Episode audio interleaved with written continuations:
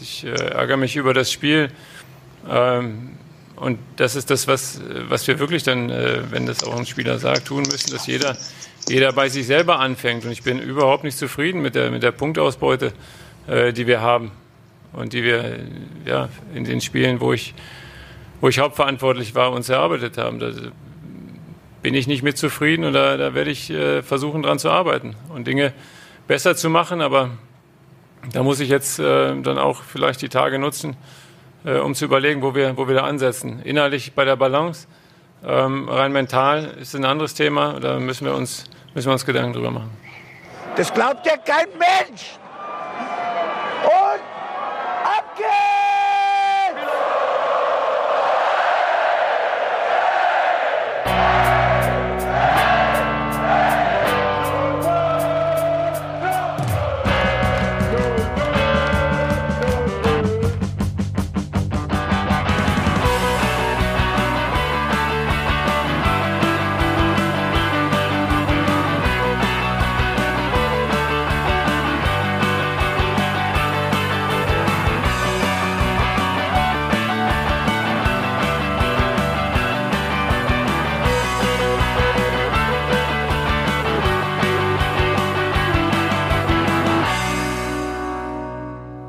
Ist der vierte Advent und in Mainz brennt nicht nur die vierte Kerze, sondern gleich der ganze Adventskranz. Ich bin Felicitas Boos und wir sind die Hinterhofsänger.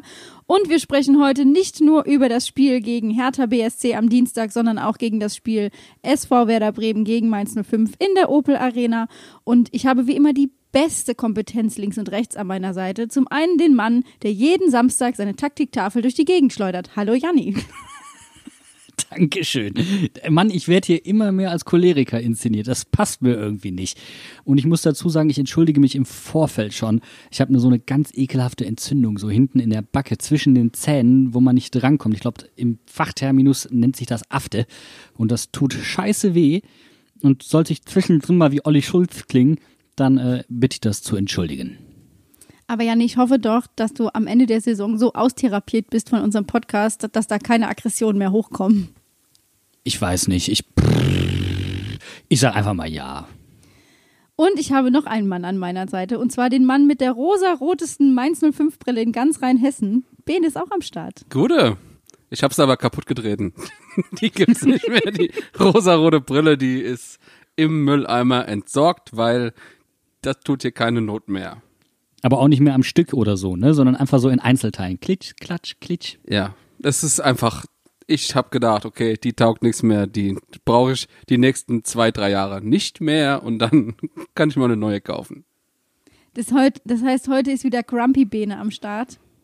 Ja, das ist mehr mittlerweile der Status Quo Bene, der einfach, der hat sich einfach festgesetzt, der gehört jetzt einfach dazu so eine Mischung aus Corona-Choleriker und Mainz 05 Verletzter, einfach alles Wut und Hass und ah.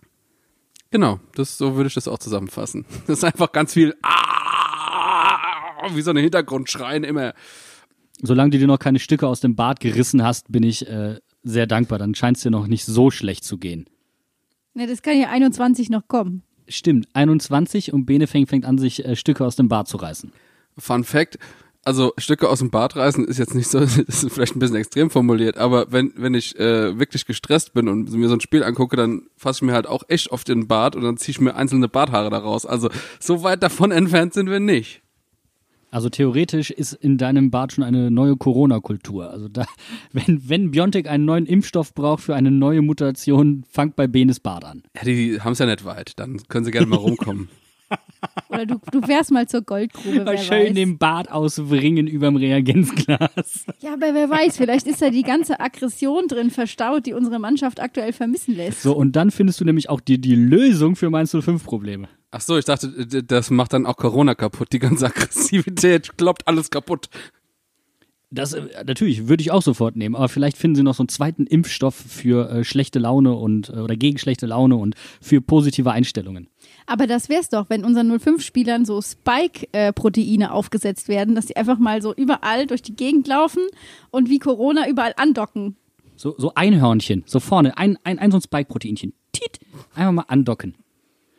Ach, Also ich glaube, wir sind in diesem Podcast wirklich an, der, an dem Punkt angekommen, wo wir äh, uns wirklich Grundsatzfragen zuwenden müssen, weil wir uns fragen, reden wir das, was wir die letzten Wochen gemacht haben, wieder durch und wollen wir jetzt wieder eine Stunde lang Spiel analysieren oder gehen wir mal tiefer? Aber im Endeffekt, ähm, wir haben zwei Spiele vor der Brust und in manchen Wochen könnte man meinen, wir haben einiges zu besprechen, aber ich glaube in dieser Woche, ähm, ja, also Langeweile und Langeweile toppen sich mit einem unglücklichen Gegentor.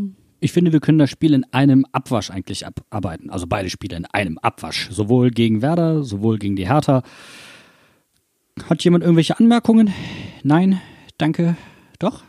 Ich kenne da so ein paar Leute, die Anmerkungen haben, äh, denn wir haben euch ja gefragt und wir haben ja auch schon unter der Woche, obwohl wir letzte Folge gesagt haben, wir sind erst heute wieder da, von euch schon Sprachnachrichten und Anmerkungen und die tollsten GIFs auf diesem Planeten bekommen. Und das war gestern einfach, das, hat, das wurde nochmal getoppt. Also an dieser Stelle danke für euer ganzes Engagement. Ich hoffe, wir können hier auf unserer Therapie-Couch des Podcasts ein bisschen Abhilfe leisten.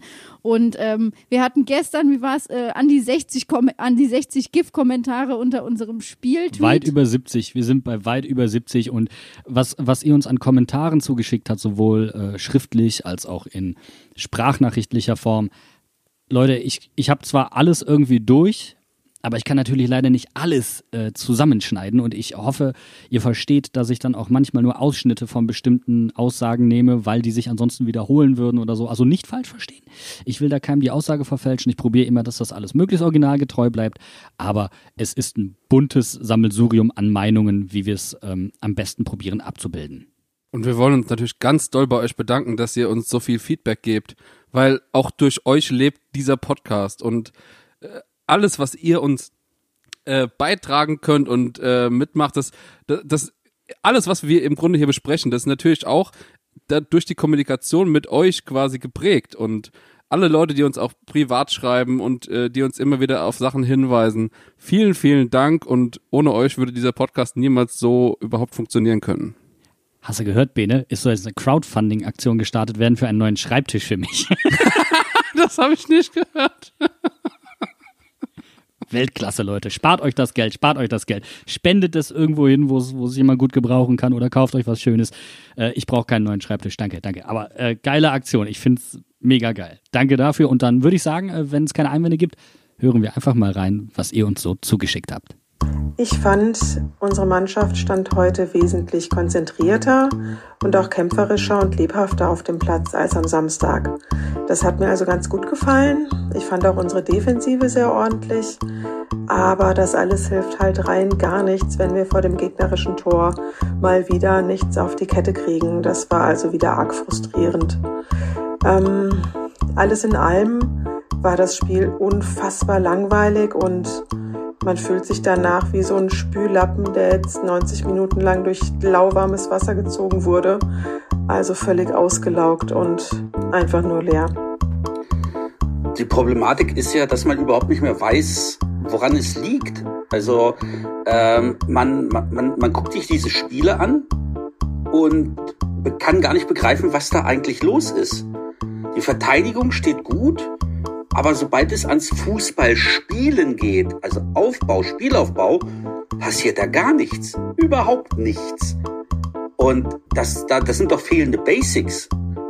Da kann man wirklich nur noch mit dem Kopf schütteln. Die Fehlpässe, ja, diese Missverständnisse und überhaupt kein Druck nach vorne. Dazu noch die Diva im Sturm vorne mit Mateta. Man weiß echt nicht, was man davon halten soll. Hinten dann, wie gesagt, man steht eigentlich gut. Robin hat ja auch kaum was zu halten. Wenn er was zu halten Bitte hat, dann hält er das Ding. Ob es irgendeine Hoffnung darauf gibt, jetzt Bo Svensson zu verpflichten. Weiterhin sich von Aaron und Mateta oder Quaison und Kunde oder Fernandes für viel Geld im Winter zu trennen und jemanden für die rechte Seite zu verpflichten. Warum wurde Avoni im Sommer nicht geholt? Also nur noch Lichte muss weg, Schröder muss weg, alle müssen weg, alle Spieler können gehen.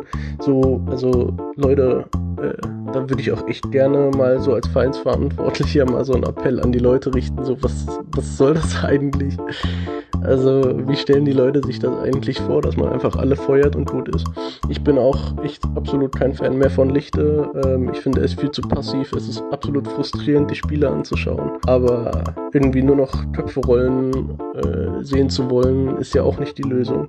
Allerdings muss sich Schröder durchaus die Kritik gefallen lassen, dass er bisher ein extrem schlechtes Händchen bei Trainern äh, hatte und ich verstehe nicht so richtig, äh, warum zum Beispiel ein Benjamin Hoffmann äh, nicht schon längst eine Chance bekommen hat. Ich weiß nicht, also ich stelle mir halt unter einem Cheftrainer was anderes vor als den Herrn Lichte. Ähm, der ist für mich ein guter Co-Trainer, der wahrscheinlich sehr gut Taktikanalysen machen kann. Aber ähm, als Cheftrainer braucht man doch irgendwie einen mit mehr Ausstrahlung und der auch elo eloquenter ist und auch vermitteln kann, was man eigentlich möchte. Dazu kommt dann natürlich auch diese ja, diese Stimmung im Stadion. Was ich bei, was ich immer ganz, ganz schlimm finde, ist, wenn ich beim Spiel von Mainz 05 immer von draußen höre, ruhig, ruhig, ruhig. Meine Güte, da könnte ich ausrasten. Ja, also mit ruhig kommen wir nicht mehr weiter. Da müssen wir irgend, irgendwann mal umstellen. Ja, ja, ich glaube schon, dass der Jan Moritz Lichte ein richtig guter Trainer ist und dass er auch der richtige Trainer ist. Aber wir müssen uns irgendwann mal, und zwar relativ fix, halt Gedanken machen, wie und was wir ändern wollen. In dem ganzen Auftreten. Es geht ja nicht nur um das Fußballspielen an sich, aber auch diese ganze Körpersprache und so weiter und so fort. Das ist ja erbärmlich gerade. Ich fand, es war tatsächlich fast eine 1 zu 1 Kopie von dem Spiel gegen die Hertha. Mit dem sehr feinen Unterschied, dass das Gegentor so verflucht spät fiel. Und das ist etwas, was einen natürlich noch viel frustrierter zurücklässt als sonst. Ähm, ansonsten haben unsere Jungs ordentlich gespielt. Sie waren bemüht, sie haben ordentlich verteidigt, sie sind gut in die Zweikämpfe reingegangen. Aber das reicht halt nicht. Mir fehlt dieser absolute Siegeswille, dieser Biss, dieses Ich will das Ding um jeden Preis gewinnen. Und das ähm, fehlt mir einfach komplett. Und ich glaube, das könnte das Quäntchen sein, was uns auch mal dazu führen würde, so ein Spiel zu gewinnen. Ähm, nach dem Spiel habe ich mich wieder komplett ausgelaugt und leer gefühlt total frustriert und ähm, ich war zwiegespalten, ob ich meinen Frust in Bier ertränken oder meine Aggression beim Holzhacken loswerden soll. Und ich habe mich für das Holzhacken entschieden. Bevor über irgendwelche Trainerentlassungen gesprochen wird, sollte der Verein sich fragen, ob man mit Ruven Schröder weitermacht. Er trifft ja die Trainerentscheidung und er sollte diese auch nur dann treffen, wenn er über diese Saison bei Mainz hinaus bleibt. Die Kaderplanung für die nächste Saison muss liga-unabhängig jetzt beginnen. Wir brauchen Leute, die Bock haben, was aufzubauen. Passenderweise fand ich die Transfers im Sommer mit Stöger und Kilian ziemlich gut. Rufen Schröder, finde ich, macht nach wie vor eine gute Arbeit. Der, die individuelle Qualität in der Mannschaft stimmt. Man hat gute Transfererlöse erzielt eigentlich. Ähm, ich finde die Mannschaftszusammenstellung tatsächlich eigentlich auch sehr gut, ähm, muss ich ehrlich gestehen. Also ich finde, wir haben sehr viele sehr gute Spieler. Dann treffen wir uns mit der Mannschaft, haben wirklich richtig gutes Gespräch. Ja, mit den Spielern und mit dem Mannschaftsrat und drei Spiele hintereinander läuft es einigermaßen halt. Also man verliert zumindest nicht. Man holt fünf Punkte, inzwischen sind es sechs. Und dann kommt wieder so eine, so eine, so eine, so eine, so eine leblose Leistung wie gestern äh, äh, wo ein, ein ganz miserables Zweikampfverhalten da ist, wo also man hat ja einfach nur das Gefühl, dass die Leute, dass die Spieler sich gegenseitig angucken, äh, die Schultern hochziehen und sagen, ja, weiß auch nicht, äh, warum sind wir jetzt hier eigentlich gerade auf dem Platz? Ja, keine Ahnung, ja. Fans sind keine da, auch die am Fernsehen, die interessieren mich sowieso nicht ich krieg meine Kohle, ja, okay, gut. Das ist der Eindruck, den die gerade vermitteln. Und das ist das Schlimme. Und das kann in Mainz nicht sein. Als man die alten Strukturen nach Christian Heidels Wechsel mit Harald Strutz und Co. über Bord geworfen hat, hat der Verein auch ganz viel an Erfahrung im Vorstand verloren. Die rote Hose war eine Lachnummer. Hofmann ist zu lieb. Der Aufsichtsrat unnötig. Ein Häuflein hilfloser Wichtel. Das, was wir jetzt erleben, begann meines Erachtens mit der Wahl von Karl Lutzer zum Vereinspräsidenten. Ohne ein Zurück auf Los ist dieser Zug Richtung Bedeutungslosigkeit mittelfristig wohl nicht mehr aufzuhalten. Wo sind die Vereinsoberen in dieser grausigen Zeit? Verstecken sich hinter Floskeln, so wie Schröder, oder sind total untergetaucht? Hofmann als Präsident. Hat es ihnen so die Sprache verschlagen oder nimmt man das einfach alles ohne Gegenwehr hin? Ich glaube, dass wir einsehen müssen, dass wir nicht besser sind. Wir haben die Qualität nicht, weil sich die Mannschaft in den letzten Jahren nicht entwickelt hat. Wenn alles normal läuft, werden wir absteigen. Es wäre schön, wenn zumindest wir als Fans ein paar positive Impulse setzen und die Mannschaft nicht mehr niederreden, sondern versuchen, sie anzufeuern, auch wenn sie weiter die meisten Spiele verlieren wird. Ich habe ja gestern nach dem Spiel habe ich ja gleich geschrieben, okay, das war eine, eine Emotion. Ähm, normalerweise müsste man jetzt im Stadion und denen die Trikots abnehmen. Ja, ich halte eigentlich nichts von solchen Aktionen. Wenn die früher mal bei anderen Vereinen gelaufen sind, habe ich meistens eigentlich auch nur mit dem Kopf geschüttelt. Ja, aber also irgendwas müssen wir von außen auch mal tun, damit die mal raffen halt, um was es geht. Und ich meine jetzt hier nicht irgendwie bei Facebook oder im Internet halt äh, dumm rumlabern. Äh, wir müssen mal wieder eine Aktion machen halt. Und dazu muss aber auch die Fanszene von Mainz 05 mal wieder aus dem Quark kommen. Ja, ich weiß, wir haben fucking Corona. Ja, und wir können, äh, wir können nicht äh, äh, das machen, was wir vielleicht wollen, Trainingsbesuche und so weiter und so fort. Aber irgendwann müssen wir auch mal wieder aktiv werden, auch wir als Fanszene. Ja, weil das hat ja immer Mainz 05 ausgezeichnet. Fans, Mannschaft, Verein, alle zusammen. Ja, das geht uns gerade komplett ab. Und da müssen wir was machen. Trotzdem aber, wir sind noch nicht abgestiegen. Und ich verbitte mir eigentlich halt diese, diese, diese Trauerbotschaften, die jetzt, die jetzt schon rumgehen. Ja, ja, ich weiß, es sieht beschissen aus. Und die Mannschaft tut auch nichts dagegen, dass es besser aussieht. Aber trotzdem können wir doch jetzt noch nicht halt äh, nach, nach zwölf Spielen oder was weiß ich was alles die Flinte ins Korn werfen. Ich glaube, es geht los. Das waren jetzt fast zehn Minuten geballte Fanmeinung. Nochmal vielen, vielen Dank. Wir danken unter anderem MZ Raubi, El Stefano, Pat Werner, Steinkreistechniker, Marius, Marius M. aus M, Michael Fink, André Friedrich, M. Engler, Nadja Liebig und Stenziner alias Dynamo. Vielen lieben Dank, Leute. Das hat echt. Äh, ich habe mir auch wirklich Mühe gegeben, aber ich habe da satte glaubt mir oder glaubt mir nicht, fast zwei Stunden dran gesessen, ich, äh, also das muss ja auch irgendwie thematisch so ein bisschen zusammenpassen, ne? Und da kommt man auch. Aber ihr bringt mich dann in, in vorweihnachtliche Stimmung, weil wirkliches Zusammenkommen ist ja nicht, aber man hat dann eure Meinung. Und das finde ich auch sehr, sehr schön. Es ersetzt so ein bisschen den Stadiondisput, den wir mit Sicherheit am Samstag geführt hätten. Zu 100 Prozent, aber ich bin mir übrigens sicher, Bene, ähm, ich glaube, du hast Corona. Ich bin mir sehr sicher sogar. Mhm. Jetzt bin ich gespannt. Ich habe deine Weihnachtsdeko gesehen. Ich habe dein Tannenbäumchen gesehen. Alter, das ist so krasser Geschmacksverlust. Das ist wow, so wow, wow, wow, wow, wow, wow, wow, jetzt, jetzt Bene, wag dich. Bene, stopp mal kurz. Es gibt Lichter und es gibt bunte Lichter. Und ich finde, bunte Lichter sind sehr, sehr schlimm. Dein Tannenbaum sieht aus wie der Analplug von einem Einhorn. Was? Was? Mein Tannenbaum ist, wenn überhaupt, ein Emo-Analplug von einem Einhorn. Oder von einem Emo-Einhorn. Leute, Ein schwarzes Einhorn. Attention, attention. Es gibt Lichter und Lichte. Und mir reicht es jetzt, wir sprechen jetzt über Fußball. Wir reden jetzt über die Startaufstellung gegen Berlin und gegen Bremen. Habt ihr dazu irgendwelche Kommentare? Ja, wir haben nicht in der Tannenbaumformation gespielt. Das ist ein bisschen traurig, so kurz vor Weihnachten, ja. Eigentlich finde ich auch, also thematisch müsste man das mal aufgreifen. Aber um da mal einfach mal dann jetzt wirklich zum Spiel zu kommen, wir sind dabei geblieben, das System hat sich gefunden, Fünfer respektive Dreierkette, drei Sechser respektive ein Zehner, zwei Zehner. Das variiert ein bisschen im Mittelfeld und zeigt halt sehr deutlich, wo die Probleme liegen. Eigentlich weniger in der Defensive, also weniger in der Dreier- oder Fünferkette, sondern immer noch und wie schon immer da gewesen, davor, auf der Sechs und im zentralen Mittelfeld.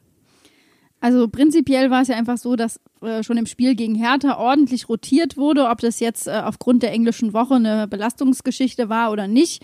Äh, Aaron kam für Brosi, äh, was ich prinzipiell ganz gut fand. Mateta und Boetius sind komplett rausgenommen worden. Aber warum Kunde immer noch von Anfang an spielen darf, erschließt sich nach diesen beiden Spielen leider überhaupt nicht mein Verständnis. Wer soll denn sonst die nötigen Fehlpässe für den Gegner spielen, damit irgendwelche Chancen entstehen? Ja, Kunde ist. äh, Ich möchte den Jungen ja nicht fertig machen und alles. Und ich, der spielt ja nicht absichtlich scheiße. Nur es ist halt wirklich grober Unfug, den er da veranstaltet. Ja, also teilweise dieser eine Ball, den er stoppt nach einem Pass von über zwei Metern, stoppt er den quasi fünf Meter zurück. Das war Weltgurkentag. Weltschlecht meinst du? Nicht Weltklasse, Weltkla äh, Weltschlecht. Den weltgurkigsten, äh, die, der Welt, die weltgurkigste Ballannahme ever. Und dann hast du aber wieder andere Situationen, wo der so souverän klärt, wo der so sauber einen Diagonalball über, ein, über das ganze Feld spielt. Stopp! Und das ich habe, ich nicht. Das ist mein Lieblingspass und ich muss ehrlich sagen, ich habe sehr wenig Diagonalbälle insgesamt gesehen. Ne? Also Gegen wenig. Hertha aber schon ein paar. ja, Ja. okay, aber es, wir haben wenig schnelle Seitenverlagerungen, wenig riskante flache Diagonalbälle. Und wie gesagt, der Diagonalball ist deswegen mein Lieblingsball, egal ob er hoch oder flach ist, weil er der einzige Pass ist, der Tiefe und Breite gleichzeitig gibt. Ich fand aber im Spiel gegen Bremen war das auch oft zu beobachten, dass äh, Kunde relativ zentral den Ball bekommen hat und äh, statt dann zu gucken, welche Optionen er auf den Außen hat, läuft er einfach erstmal weiter geradeaus und läuft dann in zu ins Zentrum rein und, und es gibt keine Optionen mehr nach außen. Also er hat sich da meiner Meinung nach auch zu sehr aufs Laufen einfach ver, äh, ja, eingeschossen. Naja, er hat in sehr aussichtsreichen Positionen den Ball bekommen. Und man kann jetzt darüber rätseln, ob es äh, Werder komplett verkackt hat oder ihm absichtlich so viel Freiraum gegeben hat. Ich finde es halt, eigentlich musst du es dann, wenn du das merkst, dass da ein Spieler, der mit dem Ball nicht so gut ist und der eigentlich andere Aufgaben hat, in solchen aussichtsreichen Räumen den Ball bekommt, musst du umstellen. Damit ein anderer Spieler da wie Stöger oder Boetius den Ball bekommt. Denn die hätten mit dem Freiraum viel mehr machen können. Und er weiß ja, dass er dann auch nicht sonderlich gut ist mit seinen Pässen. Und deswegen läuft er dann halt los. Nur auch das ist halt relativ wenig zielführend gewesen. Wobei man ja auch sagen muss, dass Jean-Paul Boetius komplett neben sich steht aktuell. Also ich weiß nicht, was da los ist, aber irgendwie, der funktioniert null. Also der, der kriegt irgendwelche Pässe, läuft sich fest, also der macht quasi das, de- den Kunde, läuft einfach in irgendwelche Gegenspieler rein, spielt total unsaubere Bälle. Äh, Übrigens Kevin Stöger auch teilweise. Also da ist auch jeder dritte, dritte Ball ist erstmal ein Gamble oder so steil gespielt, dass keiner erreichen kann. Aber ich finde gerade Jean-Paul Boetius in den letzten Spielen nicht wirklich so durchschlagend gewesen und so gut in Form. Auf Boetius möchte ich ehrlich gesagt später noch zu sprechen können. Ich möchte auch erstmal über Stöger sprechen, weil er ja eben jetzt zwei Spiele von Anfang an machen durfte. Und ich teile deinen Eindruck komplett, Bene, dass Stöger, ähm, so sehr wir ihn hier gefordert haben, aber leider in den Spielen auch nicht wirklich ähm, ja das mitgebracht hat, was wir uns vielleicht erhofft hatten. Natürlich ist er ein spielstarker Spieler, natürlich bringt der irgendeine Kreativität mit. Aber wir haben auch wieder gesehen, dass Standards, die er tritt, wieder nicht ankommen, weil die Abstimmung nicht funktioniert. Wir haben auch gesehen, dass lange Bälle nicht funktionieren. Am Anfang beim Spiel gegen Bremen haben wir noch gedacht, er spielt auf Außen, wo wir dachten, okay, das ist die totale Verschwendung, so einen Spieler aus dem Zentrum rauszuziehen. Es ist, ähm, ich will nicht sagen Kraut und Rüben, aber gerade die Aufstellung gegen Bremen, da habe ich noch gedacht, das ist vielleicht die beste Aufstellung diese Saison, bis auf Kunde die wir gebracht haben, aber das, die haben nicht das gehalten, was man sich von denen erhofft hat. Du hast vorhin das Stichwort genannt, und zwar Risiko meiner Meinung nach, weil ich stimme nicht ganz mit dir überein. Denn wenn Stöger einen Pass äh, fehlschlägt oder vom Fehlpass spielt, dann geht er hinterher und probiert den Ball zurückzuerobern. Das heißt, das ist ein Riesenunterschied. Wenn er einen Fehler macht, bügelt er ihn meistens sofort wieder aus, auch wenn es total dämlich aussieht im ersten Moment. Das ist erstmal der erste große Unterschied. Der zweite ist, er und Djanga sind dazu angehalten, möglichst die Tiefe zu suchen, auch wirklich riskante Bälle zu spielen. Und teilweise stimmen dann die Laufwege der Stürmer wiederum nicht. Aber ich finde das auch, um ehrlich zu sein, müßig. Also Stöger gibt dem Spiel eine Struktur und wenn er vom Feld ist, jedes Mal, wenn er ausgewechselt wurde, ist das, Offensiv, äh, das Offensivspiel komplett eingeschlafen. Ich glaube, das kann man so festhalten. Und jedes Mal, wenn Danny Latzer reingekommen ist, ging gar nichts mehr. Das ist jetzt keine Kritik an Danny, das ist für mich eine Kritik einfach, dass dieser Wechsel einfach nicht funktioniert. Und wenn er gegen Bremen, äh, gegen die Hertha bereits nicht funktioniert, dann vielleicht auch erst recht nicht gegen Hertha. Also je nachdem, wie du es jetzt auslegst, ist, da kommst du einfach durcheinander. Ich fand es generell sehr cool, dass Jan Moritz Lichte quasi die komplette Aufstellung, wie ich sie gefordert habe, äh, so auch aufgestellt hat. Ich habe am Donnerstag Bully Special gemacht Und Mein, hab meinst du, gesagt, der hört dich im Bully-Special, oder was? ja, und äh, ich habe äh, eins zu eins die Aufstellung vorausgesagt. Äh, der einzige, der mir durch die Lappen gegangen ist, ist Kunde. Aber ähm, Aus bekannten Gründen. ja, den hätte ich halt nicht aufgestellt. Ja, leider hat sich ja auch vorne diese ganze äh, Aufstellung dann nicht so gerechtfertigt, äh, dass zum Beispiel Mateta gut ins Spiel eingebunden war. Der hing auch komplett in der Luft rum. Wobei der am Anfang, der war ja stark. Der hat wirklich hart zurückgearbeitet, der ist intensiv gelaufen. Das hat mir am Anfang richtig gut gefallen. Also Mateta möchte ich mal in den ersten 20 Minuten komplett aus einer ähm, Schuld irgendwie herausnehmen. Ja, er ist das Beispiel, wo man gezeigt hat, da bringt's was, den einfach mal aus der Startelf rauszunehmen und sozusagen einen Denkzettel zu verpassen oder halt zu sagen, ich schon dich äh, unter der Woche, damit du am Samstag wenigstens Tore schießt. Aber du hattest schon das Gefühl, dass er in der ersten Halbzeit gegen Bremen äh, richtig zurückgearbeitet hat. Natürlich war er vorne leider mal wieder total glücklos, aber er hat sich wenigstens nach hinten hin gut orientiert und das hat man gesehen. Und dann seine Auswechslung, die ich nicht verstanden habe. Also, du musst Tore schießen und dann Mateta rausnehmen. Ich glaube, da hast du dem Jungen in der Motivation auch keinen Gefallen getan. Aber Bene, ich war unter der Woche auch zu Gast äh, in, bei einem Bremer Podcast und da habe ich gesagt, Kofeld oder Lichte, wer mutiger agiert, wird gewinnen. Und für mich ist der entscheidende Fehler Latzer für Stöger und auf der Gegenseite einfach mal den Regionalliga-Knipser einwechseln und der trifft. Das ist Mut. Das ist Mut. Einfach mal was riskieren.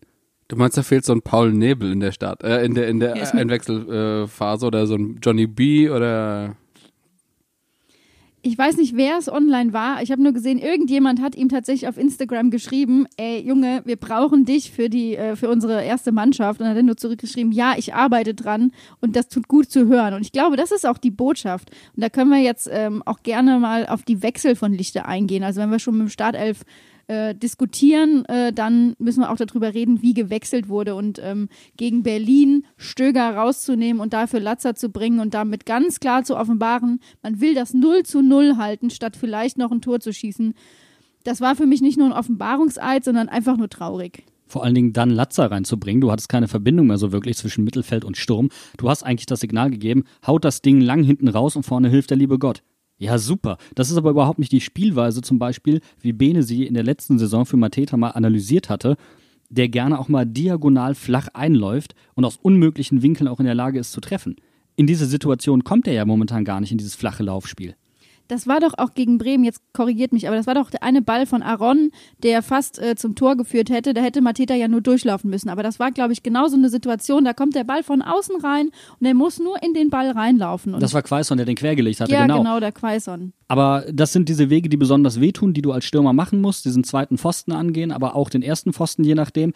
Aber wenn du momentan einfach nicht die Rutzpe hast, dann machst du es nicht. Und das ist das Problem. Da kommt dann diese mangelnde, ja, der mangelnde Erfolg, wenn du einfach kein Selbstbewusstsein hast. Und da nehme ich auch Danny Latzer komplett raus, weil der kann ja nichts dafür, dass Jan Moritz Lichte ihn reinwirft, weil der tut natürlich sein Bestes, um den Laden hinten dicht zu machen. Das ist sein Job, den macht er gut. Äh, das hat funktioniert. Wir haben das 0-0 gehalten, wir haben den Punkt mitgenommen. Das ist mehr, als wir sonst jetzt die Saison auch mal erhoffen konnten. Umso trauriger ist es natürlich, dass wir halt einfach keine Tore schießen und dass du halt, wenn du Stöger rausnimmst und wir ohne echten Zehner quasi auf dem Platz stehen, da haben wir keine Chance.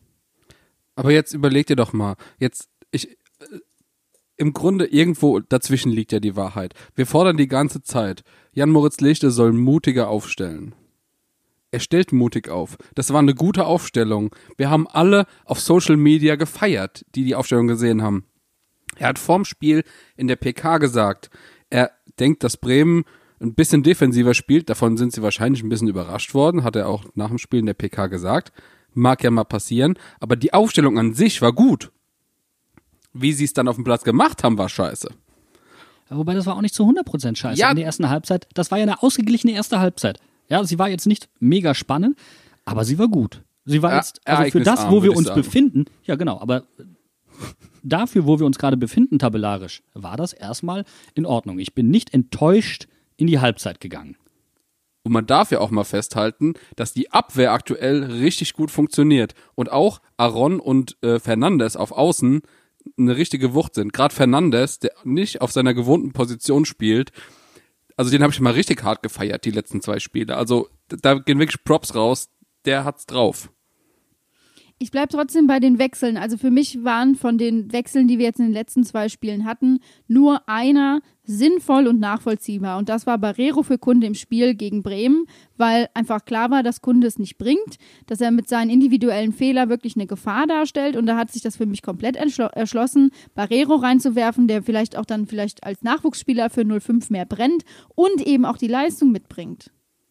Für mich ist auch die Einwechslung jetzt in diesem Spiel gegen Bremen von G für Fer Fernandes finde ich in Ordnung. Du stellst auf eine Viererkette um, bringst noch einen Stürmer. Vollkommen legitim. Dass es in der 85. Minute passiert, das ist halt das Problem. Und vorher stört mich ein anderer Wechsel. Warum nimmst du Stöger raus, wenn du, wenn du siehst, dass Djanga überhaupt nicht mehr funktioniert? Also gar nicht mehr funktioniert. Andersrum. Und Djanga dann schlussendlich ja. derjenige ist, der den Fehler macht. Also Entschuldigung, dass diese Flanke da draußen passiert. Das kann passieren aber du stehst in der Mitte drei gegen zwei. Du hast eine Überzahl. Und Djanga duckt sich. Und das habe ich jetzt übrigens öfter gesehen, auch bei Kunde, bei einer Ecke. Springt hoch und duckt sich. Warum?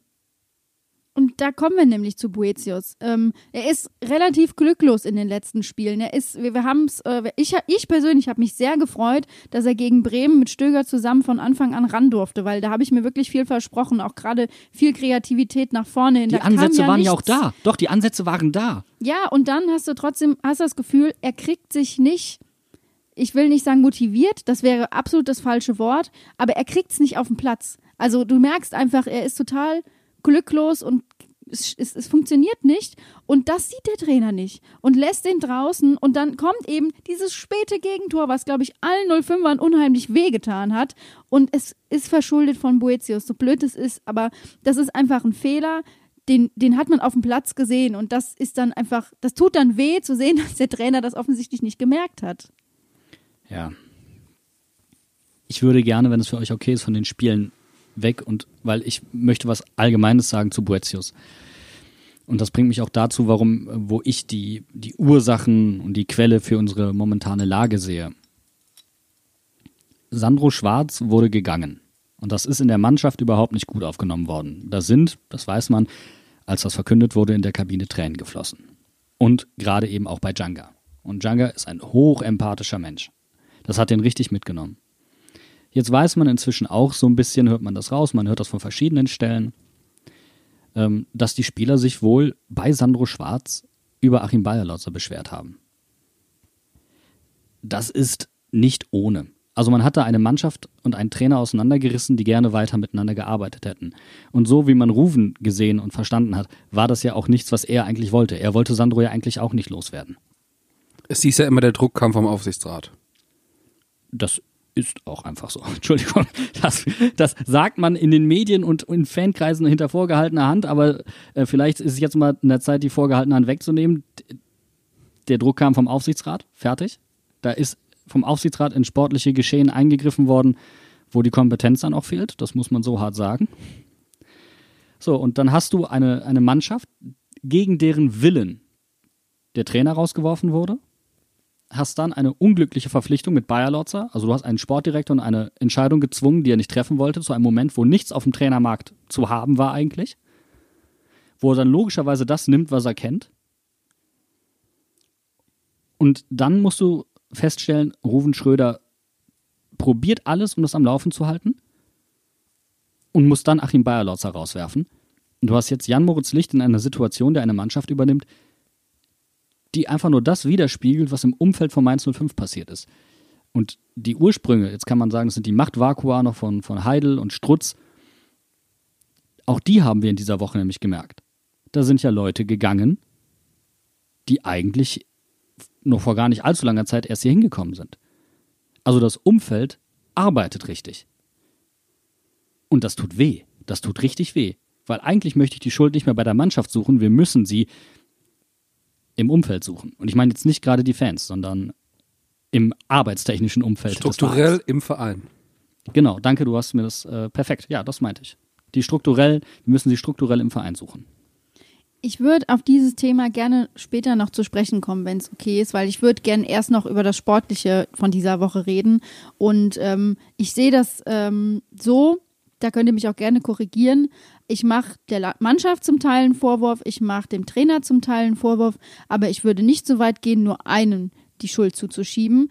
Und für mich ist zum Beispiel auch ein Teil der Entwicklung, dass wir diese Woche im Spiel gegen Hertha alle zu Hause auf der Couch gesessen haben und 90 Minuten vor uns hingegähnt haben, weil einfach nichts passiert ist. Was aber, und so ist meine my humble opinion, daran lag, dass Mainz 05 eine absolut funktionierende Defensive hat, unter anderem mit einem Turm von Haki, der alles da hinten rauspölt und der einfach arbeitet und der eine klasse Entwicklung in den letzten Wochen genommen hat und der die Defensive absolut mit stabilisiert. Wenn jetzt noch die Offensive dazu käme, wäre das natürlich umso besser. Aber ich sehe darin eine Weiterentwicklung. Wie seht ihr das? Zu 100 Prozent. Haki wird auf einmal die Identifikationsfigur. Weil er, er ist ein Urmainzer, er kann gerade Sätze sprechen, er ist ehrlich und auf einmal bestimmt auch die Leistung. Und Bene muss ein klein wenig Abbitte leisten. Vollkommen legitim. Und das mache ich auch gerne. Also ich möchte fast sagen, äh, Alexander Hack ist in der Form seines Lebens. So gut hat er noch nie gespielt bei uns. Er hatte immer wieder richtig gute Spiele, aber nie auf so einem konstant hohen Niveau.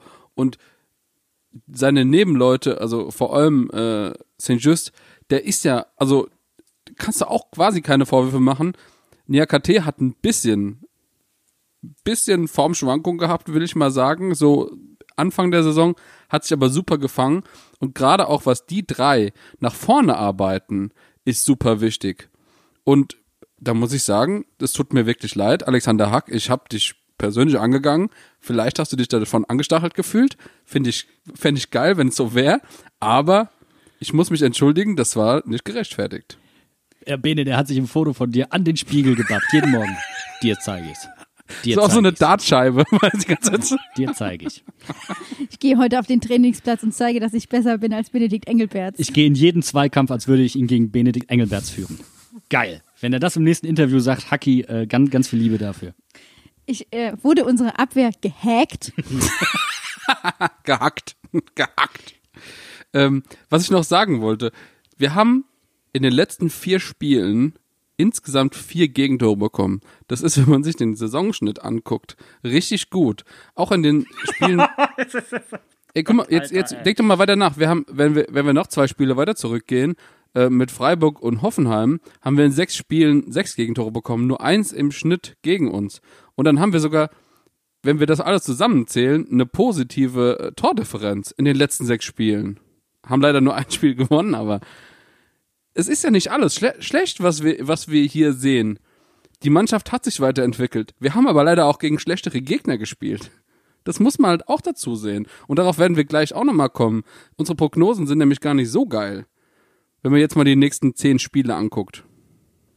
Wir bleiben aber noch bei dieser Woche. Ähm, du sagst es gerade vollkommen richtig. Uns bringt die ganze Defensivarbeit nichts, wenn wir nach vorne hin keine Tore schießen. Weil das war ja auch ein Part, der uns äh, zum Einschlafen gebracht hat am, äh, ja, am Dienstag und eben auch am Samstag bis zur 89. Minute, dass wir einfach davon ausgehen können, dass nach vorne hin absolut nichts funktioniert. Was hätte ich Leo Barrero gegönnt, wenn dieser Schuss an die Latte reingegangen wäre? Und ich habe mich über den Sky-Kommentator so geärgert, der die ganze Zeit sagte, kein einziger Torschuss. Ich denke mir, der war so nah am Tor. Vielleicht war das statistisch kein Torschuss, da könnt ihr mich gerne aufklären. Aber für mich war das eine richtig, richtig gute Chance. Wie geil wäre das gewesen, wenn dieser Ball reingegangen wäre. Der hat den ja mit seiner Sohle oder so irgendwie getroffen. Hi äh, Sohle hinterm Rücken oder so. Also das wäre das Tor des Jahres gewesen. Das Mainzer Tor des Jahrhunderts vielleicht sogar. Halten wir fest, Latte berühren ist nicht drin. Ganz einfach. Ja, da kann man sagen, dass es leider wahr. Das ist zu 100 Prozent wahr. Aber ich möchte ähm, kurz aufgreifen, was ähm, Dynamo da vorhin gesagt hat, dieser Abgesang auf die zweite Liga. Ich glaube, dass da aber auch eine Stärke drin liegen kann. Nicht jetzt sagen, oh, wir ergeben uns, wir legen uns auf den Rücken oder so. Aber ich glaube, dass das eine Attitüde sein kann, dass man sagt, wir haben jetzt nichts mehr zu verlieren. Da, wo wir jetzt stehen, weiter runter geht nicht. Jetzt fangen wir an. Totgeglaubte leben länger. Und da möchte ich gleich auch nochmal gerne drauf ähm, eingehen. Äh, und zwar haben wir, ähm, der eine unserer Hörer, Daniel Waas und ich, haben uns ein bisschen die Statistik angeguckt, wie viel Punkte Mannschaften zu gewissen Zeitpunkten in der Saison hatten, so, so äh, platzabhängig.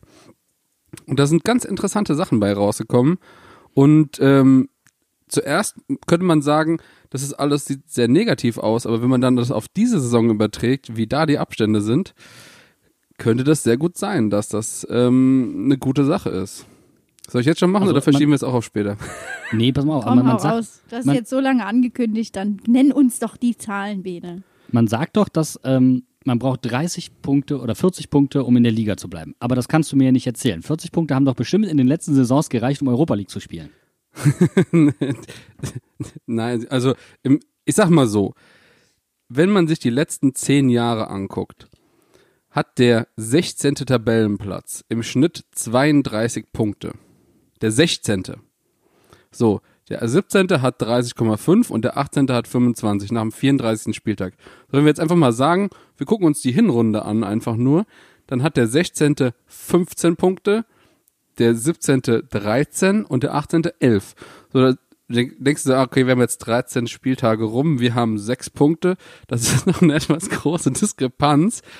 Bis zu den 13 wenigstens, die wir als Vorletzter haben müssten. Also da müssen noch ein paar Punkte geholt werden, theoretisch. Deswegen, ich muss ganz ehrlich sagen, ich will jetzt nicht da den Teufel an die Wand malen. Aber wir haben aktuell enorm Glück, dass wir mit Bielefeld und auch mit Köln zwei Mannschaften haben, die jetzt so anderthalb äh, Siege Abstand nur zu uns haben. Also ich meine, Bielefeld Aber hat die zehn gegen Punkte. Schalke und Mainz, ne? Beide gegen Schalke und Mainz. Das muss Genau. halt auch mal. Bielefeld hat gegen uns gewonnen und gegen Schalke gewonnen jetzt. Also Bielefeld, die punkten nicht gegen die Mannschaften da drüber, sondern gegen die Mannschaften da drunter. Und das ist erstmal ein gutes, solides Mittel, die, die vom Leib zu halten. Und wenn wir jetzt mal sagen, okay, wenn die Saison so scheiße weiterläuft, wie sie läuft, und wir jetzt aber entscheidende Spiele gewinnen können, und davon sage ich mal, die Mannschaften, so die letzten fünf, sagen wir mal, Schalke, Bielefeld, Köln, wenn sie da weiterbleiben, wobei die Form ja aktuell nach oben geht und keine Ahnung, wer direkt davor steht. Hoffenheim, maybe. Wenn wir diese Spiele gewinnen können in der Rückrunde, wenn wir in so wichtigen Spielen und vielleicht auch in Spielen gegen bessere Mannschaften, wir haben ja diese Saison auch durchaus schon gut gespielt, zum Beispiel gegen Leverkusen hätte das Spiel auch locker 0-0 ausgehen können. Oder gegen Gladbach hätten wir 2-2 spielen können, haben wir erst in der Nachspielzeit ein dummes Gegentor bekommen. Wenn wir in diesen Spielen weiter punkten, dann ist es theoretisch dieses Jahr möglich, der schlechteste 16. Platz aller Zeiten zu werden. Pass auf, der, der schlechteste ses- äh, 16. Platz aller Zeiten hatte insgesamt 27 Punkte in den letzten 10 Jahren. 27 Punkte. Ich denke, dieses Jahr, wenn das so weitergeht, könnten vielleicht 21, 22 Punkte lang, wenn, wenn nicht sogar vielleicht noch weniger. Also, ist, ist es nicht ausgeschlossen? Ist es wirklich nicht ausgeschlossen? Ich verstehe die Unruhe sowieso nicht. Ne? Also Stuttgart hat gegen den hat gegen uns gewonnen mit 1 zu 4 und die haben 1 zu 5 gegen Dortmund gewonnen. Also sind wir besser als Dortmund. Don't panic. So ist es. Aber das ist doch echt so ein. Äh, ich, jetzt gerade, wo du sagst, es ist per Anhalter durch die Galaktis. Wir brauchen auch einfach jemanden, der uns sagt: Leute, macht einfach euer Ding. 42. Don't panic. Packt euch, packt euch das Handtuch auf die Schulter und ab geht's durch die Bundesliga Galaxis. Und wenn wir in der zweiten Liga landen, dann ist es halt so. Nee, ich komme jetzt trotzdem. Du willst noch was ergänzen, Bene? Genau, pass auf. Und zwar habe ich direkt einen, einen Punkt an das, was du jetzt eben gerade gesagt hast.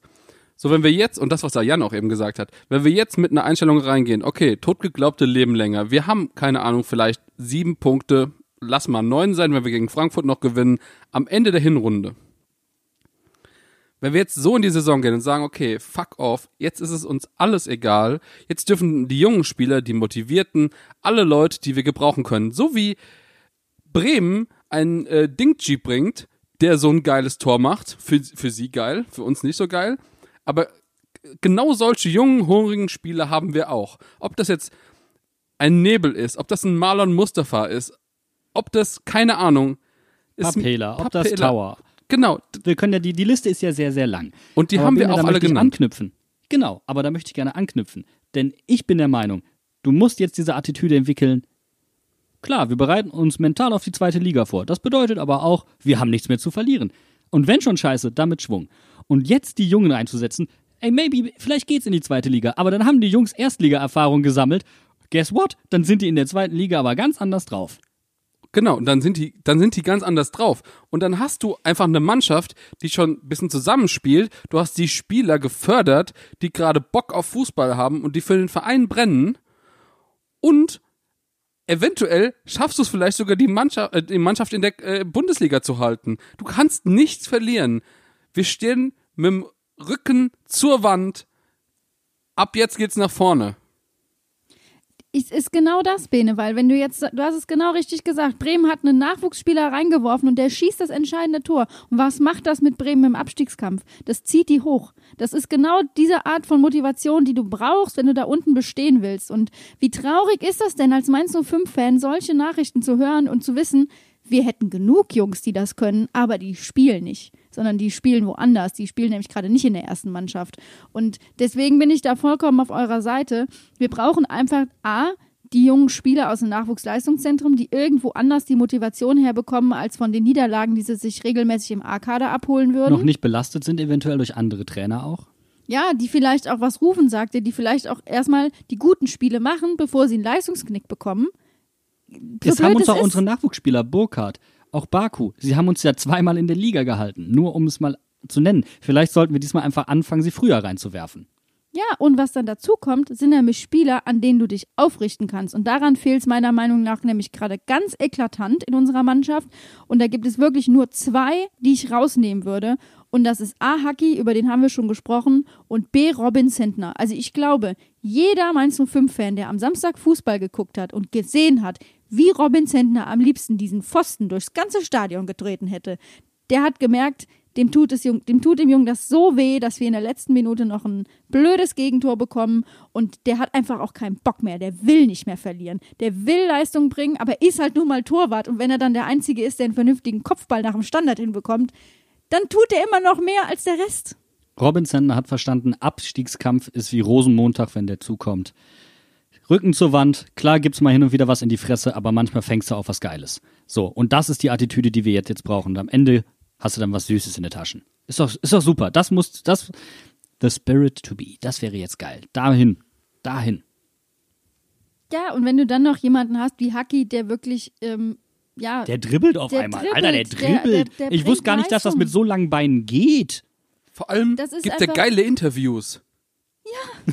Das ist das Kriterium für den nee, Bene. Aber ganz ist mir ehrlich, egal, ganz wie die ehrlich. spielen, aber so musst du auftreten. Nee, ja, nee. Aber wenn, wenn du einen weiß, Spieler hast, der, der neben dem Platz dann auch keinen geraden Satz zusammenbekommt, nachdem er eine richtige Scheißleistung gezeigt hat, oder wenn du einen Spieler hast, der sich sein, seine Lunge rausgerannt hat, und der dann hinterher da steht und richtig abkotzt vor der Kamera und du siehst, dass es ihm zusetzt und dass er da Bock drauf hat und dass er gewinnen will. Und dann habe ich tausendmal lieber einen Spieler, der auf dem Platz gut ist und der seine Frustration auch mal vor der Kamera rauslässt, weil dann weißt du nämlich, dass das auch Menschen sind, die sich mit dem Verein identifizieren. A la Mats Hummels, der in die, in die Mixzone geht und einmal schön die Werbebande zerwichst. Einmal, der geht da hin, guckt, moin, BAM! Ja, guten Tag, kann losgehen. Und dann ist das auch okay, wenn unser Trainer Jan Moritz Lichte nicht so der große äh, ja, der eher so ein Leisetreter ist, als da der, der, der die großen Reden schwingt in der PK und äh, angesprochen auf das Zitat von Haki sagt, ah, das muss er sich erstmal anhören. Äh, da fragt er sich, da müssen sich die Spieler vielleicht auch mal an die eigene Nase fassen, wenn die sowas einfach erstmal nach dem Spiel sagen. Da kann er, da kann er nichts zu sagen, aber hey, die Spieler sollen sich erstmal an die eigene Nase fassen. Ist auch okay. Aber du brauchst halt wirklich irgendeinen Spieler, der vorne weggeht, der die, die Massen mobilisiert, wie es so schön heißt. Massen mobilisiert. Habt ihr mitbekommen, dass es den ersten Weihnachtsstern seit 800 Jahren zu sehen gibt? Den ersten Weihnachtsstern seit What? 800 Jahren. Die drei weisen Könige, Rufen, Detlef und Stefan, folgten dem Lichte, denn ihnen ward Erfolg versprochen, und siehe dort ward ein Abgrund, und da das Lichte flackerte, schepperten sie in die Tiefe. Nur ein einsames Kamel stand unbeeindruckt mampfend an der Klippe und sprach, Ei, ich geh nimmer nuff. Ganz ehrlich. Jan, kannst du, wir haben doch am, wir haben doch äh, am Donnerstagmorgen Weihnachtsfeier. Könntest du bitte die Weihnachtsgeschichte nach dem ersten Evangelium von Harald vorlesen? Wo hast du das denn hergehabt? Hast du das selbst gemacht oder hast du das gefunden irgendwo? Nö, ist mir morgens mal auf der Toilette eingefallen. Alter, wie geil ist das denn, Jan? Es hat gerade so gepasst. Wow. Ey, Alter, ich bin gerade enorm hyped. Ich finde aber auch, wir haben heute eine bessere Stimmung als in den Folgen davor, weil wir, glaube ich, alle an dem Punkt angekommen sind, wo wir sagen, äh, ja, es ist so blöd, dass es eigentlich eine Kölner Tugend ist, aber et kütt wird kütt, ne? Also wir können jetzt auch nichts mehr dran tun. Fünfe gerade sein lassen, um es menserisch aus, auszudrücken. Ist ja eigentlich nicht, nichts anderes.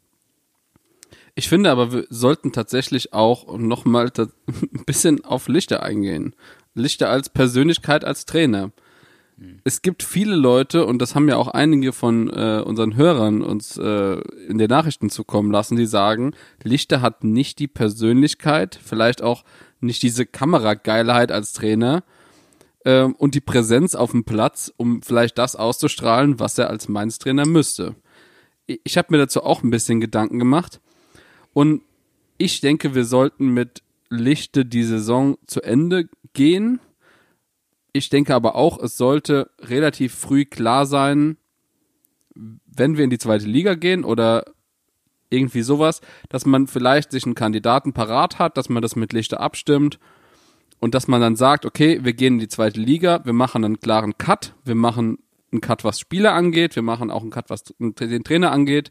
Den hatte Ruven angekündigt, wenn du dich erinnerst. Genau, Corona natürlich. ist nur Das ist dazwischen ja- gekommen. Deswegen denke ich auch, der wird dieses Jahr kommen müssen, ob Corona oder Und nicht. da fand ich übrigens den Einwurf von unserem einen Hörer sehr, sehr wichtig, der gesagt hat, vor dem Hintergrund, Liga unabhängig, welche Spieler geholt wurden, was Rufen jetzt schon gemacht hat. Der hat ja Kilian und äh, Stöger nicht auf einmal gefunden. Der hat auch nicht die Hinterhofsänger ähm, Transferanalyse gehört und gesagt, oh, den schreibe ich aber mal raus. Das hat er ja alles nicht gemacht. Er hat ja gesagt, sie waren sich ja schon mit Spielern einig und dann kam Corona dazwischen. Das werden zwei dieser Spieler gewesen sein. Äh, Pass Ja, auf, und- Entschuldigung, Entschuldigung, ganz kurz. Ich wollte noch, ich Bene. noch weitermachen. Und zwar, ähm, der einzige Kompromiss, der, wenn es jetzt wirklich im Verein gerade so rumpelt oder sowas wäre, dass man vielleicht sagt, okay, Jan Moritz Lichte, das ist vielleicht jetzt dumm, aber wir müssen sich jetzt rausschmeißen. Man holt einen von den klassischen Feuerwehr-Trainern äh, Trainern und sagt, okay, das ist ein, es ist ein Scheißkompromiss, aber man sagt, okay, vielleicht, dann haben wir diesen neuen Trainereffekt, man holt ihn aber genau bis zum Jahresende. Man sagt ihm explizit, es wird unter einem, Bene, wie zum Beispiel, pass auf, es wird unter einem, wie zum Beispiel Benny Hofmann, der kann seine Saison zu Ende bringen, der stellt aber im Hintergrund schon die Weichen für nächstes Jahr. Und dann gehst du hin und sagst, okay, der neue Trainer und äh, Benny Hofmann setzen sich zusammen, planen das alles im Vorhinein, setzen sich mit Rufen zusammen, wie man das umsetzen kann, dann hast du so eine Art Mentor oder wie man das auch immer will, nochmal einen erfahrenen Trainer, der auch schon Bundesliga-Erfahrung hat und jetzt auch nicht in seiner ersten oder zweiten Saison ist. Und du hast für die zweite Liga extrem gut im Vorhinein geplant und gut, wenn es läuft und du in der Bundesliga bleibst, ist ja auch schön und gut, aber dann hast du auf jeden Fall einen sauberen Anfang. Weil das ist, glaube ich, das größte Fundament Problem. gelegt. Altlasten, Genau. Altlasten, Altlasten, Altlasten, die ganze Zeit. In der Mannschaft, im Trainerteam, hier, da, da im Verein. Man braucht einfach mal einen sauberen Anfang. Wir ziehen seit 2015, 2016, seit wir damals in die Europa League gekommen sind, vier Saisons den gleichen Scheiß mit. Vier Saisons lang haben wir so viel Scheiße gefressen, so viel Scheiße gespielt. Wir brauchen jetzt ein sauberes Ende und einen einfachen Start wieder. Bene, ich habe es ja schon mal gesagt, für mich ist ja der, der größte Fehler in der Geschichte von Mainz 05, dass Christian Heidel Martin Schmidt zum Trainer gemacht hat damals. Aber da, da kommt ja noch ein zweiter Aspekt zu, das ist mir jetzt letztens beim Spazierengehen erst eingefallen.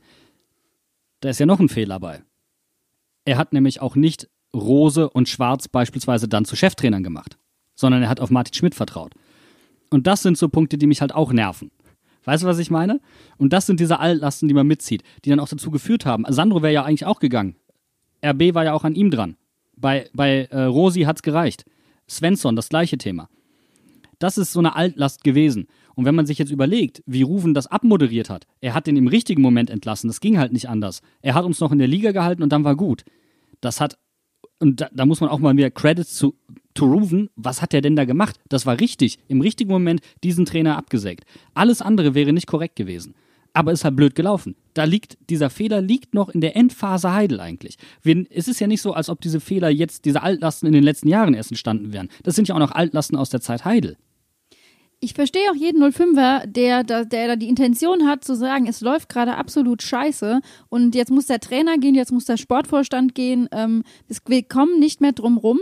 Äh, trotzdem habe ich manchmal das Gefühl, dass gerade Rufen Schröder da auch extrem Unrecht getan wird, wenn man sich mal überlegt, wen der alles nach Mainz geholt hat. Klar, Mateta liefert im Moment nicht, aber der hat Mainz auch echt geholfen, wenn es sein musste. Und Musa ist für mich eine Bank hinten in der Abwehr, dass wir Jeremiah, Jeremiah Saint-Just da hinten drin stehen haben, der vielleicht nicht immer auffällig ist im Spiel, der aber wirklich einen guten Job macht. Das sind alles Spieler, die hat Rufen geholt und die helfen uns. Und da sehe ich auch zum Beispiel Luca Kilian, wenn wir jetzt gucken, wir spielen in der Bundesliga als nächstes gegen die Bayern Bayern und Musa ist, ist äh, wegen fünf gelber Karten, Karten gesperrt. Und dann ist überhaupt keine Frage, wer danach rückt. Da kommt nicht die große Krise, sondern steht Luca Kilian bereit und der wird das Ding schon rocken. Und das sind halt Sachen, die fallen alle gerade so hinten runter, weil die sportliche Situation so angespannt ist. So sieht es nämlich aus. Und ich finde, gegen die Bayern kann man mal richtig mutig sein, einfach den Jungen eine Chance geben. Was meinst du, was sich die Bayern erschrecken, wenn 20 Minuten auf einmal eine, eine Rasselbande bei denen richtig Alarm macht für 20 Minuten? Und ob du danach 6-0 verlierst, ist mir scheißegal. Nur ich habe keinen Bock, 90 Minuten drin zu stehen und trotzdem 6-0 zu verlieren. Jetzt stell dir mal einfach vor, das, was du gerade gesagt hast. Es wird einfach mit ein, zwei Spielern für das Grundgerüst einfach eine geile, junge, hungrige Mannschaft aufgestellt. Wow. Ich meine, wir haben es bei den Kölnern gesehen. Was hatten die im Durchschnittsalter? Äh, 23 Jahre oder so gegen uns. Jetzt stell dir vor, wir unterbieten das einfach und stellen einfach mal eine Mannschaft auf, die im Schnitt 22 ist oder 21,5 oder irgendwie sowas. Oh, da hätte ich so Bock, Bock drauf. Einfach, ah, einfach mal die jungen Wer Spieler, sagt die denn, jede, die ganze Zeit, genau. Das sagt ja nicht mal was. Wenn du die Bayern überfällst, who knows what happens?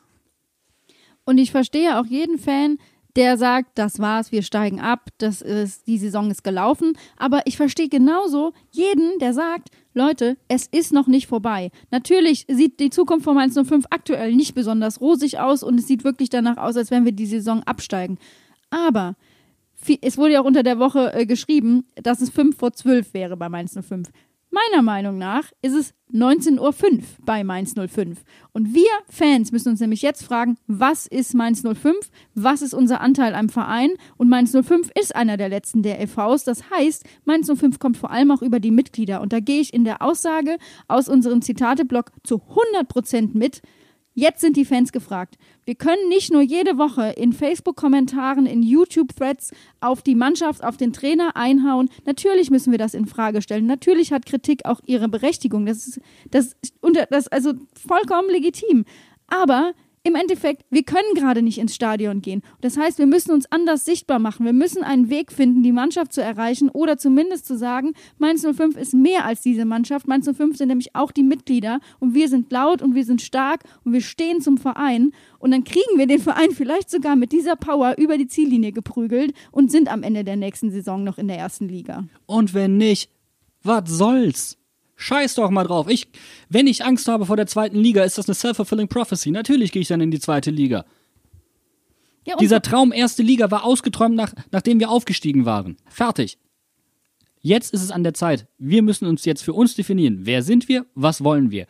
Wollen wir in der ersten Liga bleiben? Ja, gerne. Sieht gerade danach aus? Hm, eher nicht. Uns scheißegal. Wir wollen auf jeden Fall mit einer jungen Truppe Angriffsfußball spielen. Wir wollen uns nicht verstecken. Und am Ende, ganz ehrlich, steige ich lieber wie Paderborn ab als wie der HSV. Und das ist es nämlich. Mainz 05 kommt über das Nachwuchsleistungszentrum. Wir bilden Spieler aus. Wir geben denen eine Möglichkeit in der ersten Liga. Wir sorgen damit dafür, dass, und dass wir sportlich gesehen Erfolg haben und dass wir da in der ersten Liga bleiben. Und wenn das jetzt aktuell nicht so ist, dann ist das eben so. Aber wir haben am 9. Februar eine Mitgliederversammlung und wir können unseren Unmut da auch mal laut kundtun. Wir können sagen, hier, es, wie gesagt, ich, man kann Rufen kritisieren, man kann Jan Moritz Lichte kritisieren, man kann die Mannschaft kritisieren. Ist einer von den drei Teilen alleine am Ende schuld oder ist es vielleicht noch eine vierte Unbekannte? Das sind alles Sachen, die man diskutieren muss. Und darüber kommt Mainz 05. Und Deswegen bin ich auch heute im Podcast gar nicht so deprimiert wie in den letzten Wochen, weil ich mir sage, wir haben uns jetzt in den letzten Wochen, die wir ja immer so als die Wochen der Wahrheit betitelt haben, angeguckt, wie die Mannschaft die Chancen, die sie hatte, an die Wand gefahren hat. So kacke das ist, aber Mainz 05 ist mehr als das. Und deswegen bin ich ja auch Fan von Mainz 05. Oder? Ja, ich bin hauptsächlich deswegen Fan, weil wir junge, entwicklungsfähige Spieler haben, wir eine klare Spielidee haben und die will ich umgesetzt sehen. Und das hat Dynamo halt auch gesagt, dieses ruhig, ruhig. Das ist halt dieser Punkt, den ich nicht verstehen kann. Da erwarte ich auch, und das sage ich sehr, sehr deutlich, mehr von Lichte. Kann er der, hat er die Fähigkeiten dazu, der richtige Trainer zu sein? Höchstwahrscheinlich. Hat er eine Mannschaft, die das tendenziell kann? auf jeden Fall. Jetzt ist aber nicht mehr die Zeit, den Daumen an der Handbremse zu haben. Der ist vorbei. Es heißt Gaspedal durchdrücken, durchkuppeln, tschüss. All gas, no fucking break. Ja, Yalla FSV. Ja, Jalla FSV. Und wenn ich mir die nächsten Gegner angucke, dann kann ich nur sagen, ohne Jalla wird es überhaupt nichts. Wir spielen gegen Bayern, gegen Eintracht, gegen den BVB, gegen Wolfsburg, gegen RB, gegen Stuttgart, Union und Gladbach. Na, herzlichen Glückwunsch. Das wird eine richtig lange Durststrecke wahrscheinlich ohne irgendwelche Punkte. Man muss dann einfach mal feststellen, eine Sache muss sich auf jeden Fall ändern. Das Mainzer Stadion, die Opel Arena, darf nicht mehr darüber kommen wie ein Fickmöbel. Wenn du schon zu Hause bist, darfst du dich nicht zu Hause so durchknattern lassen. Dann muss da wirklich die Bude brennen. Und es darf nicht sein, dass die Werderaner Bank lauter ist als deine eigene. Das ist Zum immer wiederholten noch dein, Male. deine Hütte. Hier ist dein Hausrecht. Und es kann nicht sein, dass der gute Andi da alleine rumschreit. Und vor allem kann man auch nicht wie Union darauf vertrauen, dass sich irgendwelche Fans illegal vor Stadion positionieren und dann Alarm machen. Also das geht ja auch nicht. Nein, sollte auch bitte keiner tun. Und eine Sache Egal. haben wir, eine Sache haben wir ja immer noch. Und zwar, wenn so in zehn Jahren, falls wir irgendwann dann abgestiegen sind, nicht mehr wirklich, es läuft und alles, dann irgendwann schalten wir unser Schobbesignal an, dann leuchtet es in den Nachthimmel und dann kommt Kloppo und macht uns den Hüb Stevens. Das ist so, äh, das ist, ah, Bene, Schobbesignal, bitte. Ich möchte auf der Opel Arena aller Batman ein Schobbe, der über Mainz rot am Himmel leuchtet. Nach dem Motto, es ist wieder soweit, wir haben wieder Viertel nach fünf, Mainz 05 hat verloren. Holt alle euer Schobbeglas raus. Ich finde, es gibt ähm, eine Sache, über die wir sprechen müssen, wo wir jetzt gerade bei Kloppo sind, die ich desaströs finde. Bei der Welttrainer, bei dem Welttrainer-Voting hat Adam Soloy nicht für Jürgen Klopp als Welttrainer gewotet. Traitor. Alter, bist du noch zu retten? Auch du, Brutus. Das ist wirklich ein ultimativer Brutus gewesen. Ich glaube, es war auch so ein kleiner Mittelfinger an den Verein. er hat, er hat, Kloppo, er hat Kloppo auf der zweiten Position gehabt. Ich meine, wir sind uns, glaube ich, einig, dass Hansi Flick das wahrscheinlich verdient gehabt hätte. Aber ähm, als Mainzer musst du Kloppo wählen. Tut mir leid, du bist ein aktiver Spieler von Mainz und das wird, das wird auch im Social Media gar nicht so wirklich thematisiert. Und Das ist nämlich unserem äh, lieben Theo aufgefallen. Ja. Und da bin ich auch aus allen Wolken gefallen, als ich das gesehen habe. Da dachte ich auch so, das kann er, das kann er doch nicht machen. Hat er, hat er gemacht, Bene. Balls Also wir möchten an dieser Stelle als Hinterhofsänger-Talk äh, Jürgen Klopp zum Welttrainer des Jahres 2020 gratulieren. Herzlichen Glückwunsch, Jürgi. So, wisst ihr was? Ich gehe jetzt auf Klo der Jan macht jetzt mal hier äh, Pausenmusik und dann hören wir uns nach der Pause, weil ich glaube, oder habt ihr noch irgendetwas, was euch auf dem Herzen liegt? Wollt ihr über das Spiel gegen Bochum sprechen am kommenden Dienstag? Homecoming äh, Game für Danny, Mittwoch, aber hier. Entschuldigung. Ja, la FSV Mainz Nutaleve Anshama Tita'abdu ala Migrash את הפזמון כולם כבר מזמן יודעים, עכשיו לא מפסיקים. אפס פאו עולה עולה, אפס פאו עולה עולה, אפס פאו עולה עולה. Während die Flitz auf dem Klo war, habe ich mal ganz kurz auf mein Handy gelubbert und habe da eine Nachricht zugespielt bekommen, die ein bisschen zu dem Thema passt, worüber wir gerade eben geredet haben. Und zwar hat unser lieber Vereinspräsident Stefan Hofmann ein Interview gegeben und ich möchte jetzt einfach mal vorlesen, was da gesagt wurde. Unser Fokus liegt auf dem Pokalspiel am Mittwoch gegen Bochum, weil es da für uns auch noch um viel Geld, also 700.000 Euro für das Erreichen der dritten Runde, geht. Danach kommt alles auf den Tisch. Es wird klare Entscheidungen geben. So kann es sicher nicht weitergehen. Wir werden nicht tatenlos zuschauen, sondern versuchen noch einmal alles für den Ligaverbleib zu mobilisieren. Das kann auch einschneidende Maßnahmen bedeuten. Und das kann ja wohl eigentlich nur bedeuten, dass eventuell Jan Moritz Lichte nach Weihnachten oder nach dem Pokalspiel nicht mehr Trainer dieser Mannschaft sein wird. Ja, welche anderen einschneidenden Maßnahmen könnte es sonst geben? Willst du jetzt deinen Sportdirektor feuern? Willst du deine Mannschaft rauswerfen? Ja, also tatsächlich, das ist die einzige Möglichkeit, die du eigentlich hast. Zumal dieses Spiel gegen Bochum absolut kein Selbstläufer wird. Bochum spielt um den Aufstieg mit in der zweiten Liga. Bochum spielt sehr ambitionierten, ansehnlichen Fußball, ist richtig on fire, ist eine tolle Truppe. Das wird überhaupt nicht einfach und das kann auch richtig böse ausgehen, denn meiner Meinung nach spielen wir zurzeit schlechter als der VfL Bochum. Wisst ihr was? Und anlässlich dessen mache ich einfach mal das hier. Oh ja, fein. Prösterchen. Bochum hat, ach so, Prost natürlich. Bochum hat als Tabellendritter am Wochenende einfach mal ganz locker Heidenheim, die sind Achter, mit 3-0 weggeflext. Also, ich will nicht hier sagen, äh, wer ist hier Favorit und wer nicht, aber ich glaube, wir sind's nicht. Aber das liegt uns ja. Also, wenn wir als Underdog in ein Spiel gehen, selbst wenn wir aus der ersten Liga kommen und Bochum aus der zweiten, machen wir. Aber Alter, als Erstligist auf Konter setzen gegen den Zweitligisten, das sollte dir dann eindeutig signalisieren, wo du gerade stehst. Nämlich im Mittelfeld der zweiten Liga leistungstechnisch. Gut, aber danach kommt alles auf den Tisch.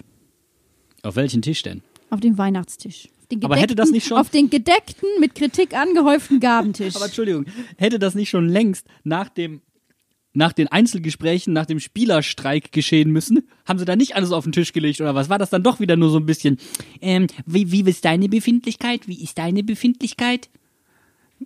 Also, es war alles auf dem Tisch. Aber da ja sich jetzt noch so ein paar Sachen entwickelt haben, ist der Tisch quasi, ihr kennt das, die meisten Tische haben so eine Ausziehtischplatte, die ist da unten drunter hervorgeholt worden und da kommen jetzt einfach noch mehr Sachen drauf. Und vor allem hat sich ja über die Saison, auch noch einiges angehäuft. Also nach dem Spielerstreik kam ja ein, äh, eine Niederlage nach der anderen noch auf den Tisch. Und jetzt ist er einfach so voll, dass man einfach an Weihnachten sagt, man muss die Dinger alle mal auspacken, mal gucken, was da überhaupt drin ist. Ich möchte dann aber noch was Positives erwähnen. Vielleicht, um dann den Blick auch noch mal ein klein wenig zu weiten. Wir brauchen jetzt noch nicht schätzen, was, wie wird das gegen Bochum ausgehen. Da können wir uns ja eh nur überraschen lassen. Pokal hat seine eigenen Gesetze und Bochum ist gerade gut drauf. Ja, wissen wir alles, ist okay. Aber ich habe mich ein bisschen umgeguckt, was machen denn unsere Spieler, die wir zum Beispiel verliehen haben. Und Rona El Pierre Gabriel ist der beste rechte Außenverteidiger der Ligue A. Gewählt. Ja, Halleluja. Check. Glaubst du, der, der geht nochmal freiwillig zurück in die zweite Liga? Na sicher. Er hat Vertrag. Liegt, liegt es vielleicht nicht an den Spielern, sondern ist es Mainz 05? Meinst du, der meinst du, der, oh, FSV ist schon HSV, oder wie? Nein, das würde so weit, so weit würde ich niemals Hier gehen. gibt jeder sein, sein Talent schon äh, äh, am, am Weinausschank ab. Ach, Andererseits haben wir uns das die letzten vier Jahre hart erarbeitet und hart genug am Abstieg quasi entlang geschrubbt, dass man fast schon so, so, so Analogien ziehen könnte. Außerdem haben wir jetzt auch ehemalige Vereinsvorsitzende, die sich unangemeldet zu Wort melden. Also von daher ist es, wir haben eine Entwicklung genommen. Ja, da könnte man auch schon Bingo draus machen. Aber wir machen erstmal für euch am Mittwoch ein Bingo zum Pokalspiel, damit es euch nicht langweilig wird wie gegen Hertha. Wir sind für euch am Start. Macht Fotos von dem Bingo. Ihr findet es dann äh, pünktlich vor dem Spiel auf unseren Social Media Kanälen. Und damit sind wir auch schon bei unserem Abseitsthema, um dich jetzt einfach mal so galant abzuwürgen, Bene, mit den Buschfeuern, die du da neu ansteckst, wenn wir schon im Abseits äh, sein wollen. Und zwar haben wir es ja auch schon in den Fanzitaten gehört. Offensichtlich haben einige 05er in den letzten Wochen, äh, ich würde sagen, Bewältigungsmechanismen im Alltag etabliert, um solche 05-Spiele, ja, verarbeiten zu können. So wie wir hier sitzen auf unserer Therapiecouch und eine Stunde lang drüber reden, so habt ihr offensichtlich da draußen, ja, Methoden. Methoden gefunden, um das alles zu vergessen. Allen voran natürlich das Holzhacken, was ich ganz klasse finde. Aber da dachte ich mir, ich frage euch mal, ging es euch genauso? Hattet ihr auch Bewältigungsmechanismen am Start? Oh ja, oh ja. Und so haben die schon vor dem Spiel angefangen. Also ich habe sogar eigentlich schon vom Spiel gegen Hertha. Ähm, da habe ich nämlich den Weihnachtsbaum geschmückt, habe das alles schön gemacht und dachte so, okay, gut. Du hast überkompensiert. Das erklärt einiges an deinem Weihnachtsbaum. Ja, sehr gut möglich. Und ich habe unter der Woche ähm, nochmal eine Sache gemacht, äh, die ich schon sehr lange machen wollte. Und zwar habe ich über meiner Couch ein eingerahmtes Trikot von dem Fastnachtstrikot mit den Karos. Das ist ja mein absolutes Lieblingstrikot, so der letzten fünf Jahre, würde ich mal ganz sicher behaupten. Und ich habe, es gab ja Anfang des Jahres diese Aktion, ähm, dass man so ein äh, Traditionstrikot von der Firma Copa, das haben die ja irgendwie aufgelegt, konnte man sich kaufen. Hatte ich mir gekauft, lag die ganze Zeit irgendwo in der Ecke rum. Und ich dachte so, eigentlich müsste es daneben hängen. Und dann war da aber noch so ein Platz frei. Und ich habe das nie gemacht, weil dann, ich brauchte, man braucht dann irgendwie so von dem äh, großen Möbelhersteller mit den vier Buchstaben, braucht man, das, weil das die günstigsten äh, Rahmen sind in 60 mal 90, wo halt auch ein Trikot reinpasst. So, und jetzt hatte ich die Woche eine Arbeitskollegin, die noch auf dem letzten Drücker zum äh, besagten Laden gefahren ist und hat mir zwei Rahmen mitbringen lassen und habe einmal dieses Traditionstrikot und noch ein weiteres Trikot aufgehängt. Und zwar das andere Trikot ist das hässlichste Trikot, was wir jemals hatten. Lass mich raten. Darf ich raten? Ja, sicher. Die Biene Maya. 100 Prozent. Ding, ding, ding, ding, Geil. ding. Das Schöne an diesem Trikot ist ja, man konnte es Das ist offiziell... übrigens Benny Hoffmanns Lieblingstrikot. Echt? Nee, Quatsch. Weil, ach, Quatsch, weiß ich nicht. Ach so, ja, jetzt eben. Ja. okay. Dortmund. Ja, Ja, jetzt äh, hat einen Moment länger gedauert. Dieses Trikot konnte man nicht offiziell kaufen. Meine beste Freundin Kada und ich haben das uns also beim Nike-Laden bestellt. Also direkt bei Nike gekauft und haben es dann vom Verein mit dem Logo, mit Wappen und Bundesliga-Logo und sowas beflocken lassen. Und dieses Trikot hat jetzt einen Sonderplatz von unserer ersten gescheiterten Europapokalerfahrung. gegen, gegen, Du hast also eine Wall of Shame. Nee, nee, nee, nee. Das Trikot ist ja geil und das ist eine geile Sache, dass wir damals äh, in die Europa League gekommen sind. In die Quali muss man ja dazu sagen. Aber das war für mich so nach dem Spiel einfach so eine Katharsis. Ich habe einfach eine Aufgabe gemacht, die mit Mainz 05 zu tun hatte. Ich habe auch noch mein Trikot angehabt. Es war einfach ein, schöner Moment. Hab mir die Zeit genommen, hab die Sachen aufgehängt, hab das genau ausgemessen, wie das hängen muss. Und jetzt habe ich eine wunderschöne Wand mit drei Trikots von Mainz 05. Das heißt, du äh, wiegst dich nostalgisch in besseren Zeiten. So ist es. Aus, diesem, äh, aus dieser Kategorienlage kommt äh, auch meine, mein Bewältigungsmechanismus. Und zwar äh, geht da ein großer raus, äh, Dank raus an Jessica, die das in den letzten Wochen auf die Beine gestellt hat. Und zwar haben wir uns überlegt, dass äh, es in der Vergangenheit einfach so viele gute 05-Spieler gab und aktuell nicht gibt, dass man doch mal so ein Battle machen muss und dadurch ist Hashtag bester 05er entstanden und es gibt nichts, was mich aktuell so froh macht, wie einmal am Tag diese Abstimmung zu machen und zu überlegen, ob ich für den oder für den Spieler abstimmen will. Und gestern habe ich echt nochmal die besten Tore von Pablo de Blasis angeguckt, einfach nur, damit es mir besser ging. Übrigens, der ist zurzeit vereinslos. Nur, ich werf's mal in den Raum. Vereinsloser Pablo de Blasis. Wer hat Interesse, wer schlägt zu? Aber manche Duelle sind aber auch richtig fies. Boah, also wenn ich drüber nachdenke, dass Andreas Ivanschitz gegen Mali ran musste und in der nächsten Runde gegen Soto ran muss und das sind ungefähr alles drei meine liebsten Offensivspieler irgendwie. Da weiß ich nicht, wie ich entscheiden soll. Ja, da war, war nicht auch Schü gegen Dimo Wache? War das nicht auch so ein Duell? Ja, äh, Kunert? Kunert. Ah ja, genau. Oh, Das war knapp das Duell, aber Kuni hat gewonnen. Drei Torhüter deswegen drin, glaube ich. In der nächsten Runde. sind, es sind auf jeden Fall heiße Duelle am Start. Ähm, aber ich habe noch gedacht, wie geil wäre das, wenn wir Pablo zurückholen und der einfach bei Ecken höher springt, als Mateta lang ist. ja. Ich würde, ich würde sogar so weit gehen, der springt höher als Mateta selbst. Wahrscheinlich auch. Vor allen Dingen, das war.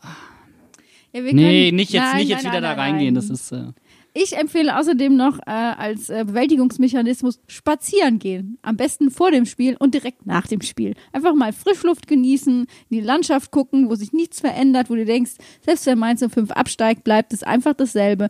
Nein, also wir werden ja nicht absteigen, das haben wir ja gesagt. Es kommt ja alles auf den Tisch nach Weihnachten. Ähm, aber das könnte ich noch so empfehlen. Ein bisschen frische Luft, Beine vertreten, die eigene Laufleistung nach oben schrauben. Ich habe gar keinen Bewältigungsmechanismus. Muss ich so hart sagen. Ich bin gestern nach dem Spiel runtergegangen in den Keller und habe Bankdrücken gemacht. Einfach so ganz random, einfach komplett. Das ist auch ein Bank Bankbewältigungsmechanismus. Und gegen die Hertha habe ich gar nichts gemacht. Gegen die Hertha war ich so lit. Doch, ich habe Chips gegessen. Also das konnte, also du merkst, es ist komplett unausgeglichen, was ich da tue. Erst fresse ich mir die Chips rein, dann trainiere ich sie mir ab in der nächsten Woche drauf. Hast du die Chips wenigstens aggressiv gegessen? Nö. Ich Einzeln. esse doch kein Kartoffelchips. Kartoffelchips. Kartoffelchips. Es soll auch Leute geben, die sich über den ganzen Frust über 05 mit der Farbe des Uhren, des Ziffernblatts am Dom beschäftigen, was ja angeblich ähm, von grün auf Bordeaux-rot gewechselt hat. Äh, ich wünsche mir weitere Beweisfotos. Bitte her damit. Ich finde das auch sehr, sehr spannend. Spannendes Thema. Ich kann mir eine Bordeaux-rote Uhr am Dom gerade nicht vorstellen. Ja, die ist so wenig kontrastreich gegenüber dem roten Sandstein. Da kannst du die Uhrzeit gar nicht mehr lesen. Och, Gold auf Bordeaux, der Kontrast ist genug, sagt mein Kunsthistorikerherz. Ja, okay. Gut. Bene, hast du noch irgendwelche Einwände oder sagst du, wir haben uns jetzt genug therapiert, dass wir jetzt mit vollem Elan äh, an unser Bingo rangehen können, was dann vor dem Pokalspiel erscheint? Und dann haben wir natürlich noch ein besonderes äh, Schmuckstück für euch, für alle, die dann auch nach dem Pokal noch deprimiert sind. Denn wir haben es ja schon lange angekündigt, aber bald ist es endlich soweit. Von uns gibt es natürlich an Heiligabend noch eine allerletzte Folge für dieses Jahr. Und zwar machen wir eine kleine Weihnachtsfeier mit Glühwein. Also so wie man das aus dem Stadion kennt. Es wird kalt, es gibt Glühwein, vielleicht auch ein Bier dazwischen, eine Feuerwurst. Wir scharen uns alle irgendwie gemütlich um den Tannenbaum. Und das Allerschönste ist, wir haben einen Menschen zu Gast, der aus anderen Gefilden kommt. Der kommt nämlich vom 18. Tabellenplatz. Und zwar Michael Strohmeier von Fums und Grätsch, der Schalke-Fan ist. Ich hab Saubock. Ich hab, muss ich ganz ehrlich sagen, heute alles rausgelassen, was ich an negativen Emotionen hatte, hab mich positiv einfach so nach oben geredet. Ich habe eigentlich gerade eine richtig gute Stimmung und ich habe das Gefühl, wenn wir jetzt diese Weihnachtsfeier haben, habe ich einen schönen Abschluss für das Jahr und das wird einfach gut. Ich habe Lust, ich bin motiviert. Ihr Lieben, ich würde mich dann hier verabschieden. Ich bin durch, mir tut der Mund weh. Ich will irgendwas essen und meine Ruhe haben und dann entspannen. Und ich freue mich trotzdem irgendwie auf diesen DFB-Pokal und ich hoffe einfach aufs Beste. Genau, wir sind für euch wie immer am Start. Auf uns könnt ihr euch verlassen. Wenn ihr irgendwelche Sachen habt, die ihr wollt, die wir an der Weihnachtsfeier besprechen, die wir machen, die wir tun sollen, wenn ihr selber Input oder Weihnachtswünsche habt, sagt uns wie immer Bescheid. Ihr wisst, wo ihr uns findet. Und bis dahin hören wir uns. Äh, lasst uns vielleicht noch eine gute Bewertung bei Apple da. Da freuen wir uns natürlich auch. Und bis dahin macht's gut. Ciao, ciao, liebe Notfinder. Arrivederci. Tschüssikowski.